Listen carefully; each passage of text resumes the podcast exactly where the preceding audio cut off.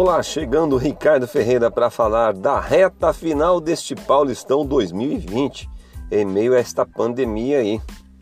Jogos sem torcidas fica meio morno, né? Mas fazer o quê? Não tem outro jeito. Segue em frente.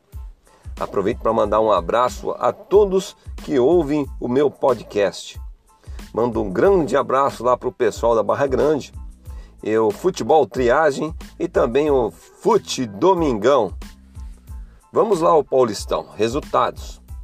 No estádio Cícero Pompeu de Toledo, lá no Morumbi, o tricolor mais querido do mundo, São Paulo Futebol Clube, perdeu para o time do Mirassol Mirassol que fica ali próximo à cidade de São José do Rio Preto. E o placar foi de 3 a 2 para o Mirassol. O São Paulo aí, eliminado desse, dessa competição, né? há sete anos sem ganhar um título. A torcida está muito brava. E lá no Allianz Parque, o Verdão, o Palmeiras, venceu o Santo André pelo placar de 2 a 0. E hoje nós teremos mais dois jogos. No Morumbi jogam Red Bull Bragantino e o Coringão Corinthians às 19 horas. Na Vila Belmiro jogam Santos e Ponte Preta Campineira às 21h30. É isso aí, falei de Paulistão. Agora vamos às curiosidades do futebol. Temos aqui algumas curiosidades. Vocês sabiam que a primeira Copa foi na América do Sul. É, a primeira Copa do Mundo de futebol foi realizada no Uruguai, lá no, no ano de do, 1930. E os, os anfitriões levaram o título da competição, vencendo a Argentina na grande final. É, só um país disputou todas as Copas do mundo e adivinha qual?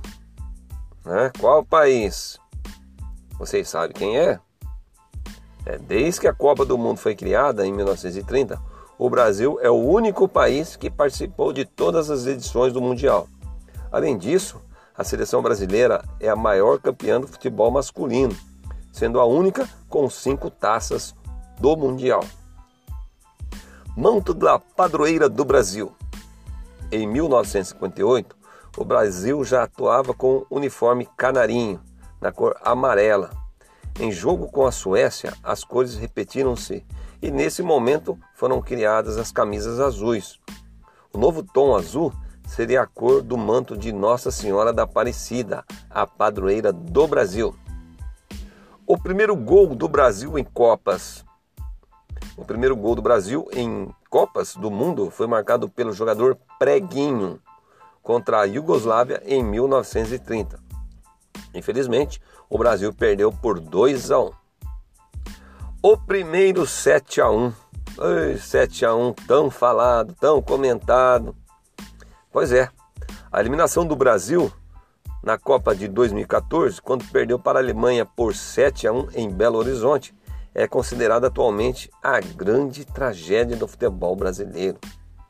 Antes, o maior vexame tinha sido em 1950, quando o Brasil também foi a sede do Mundial.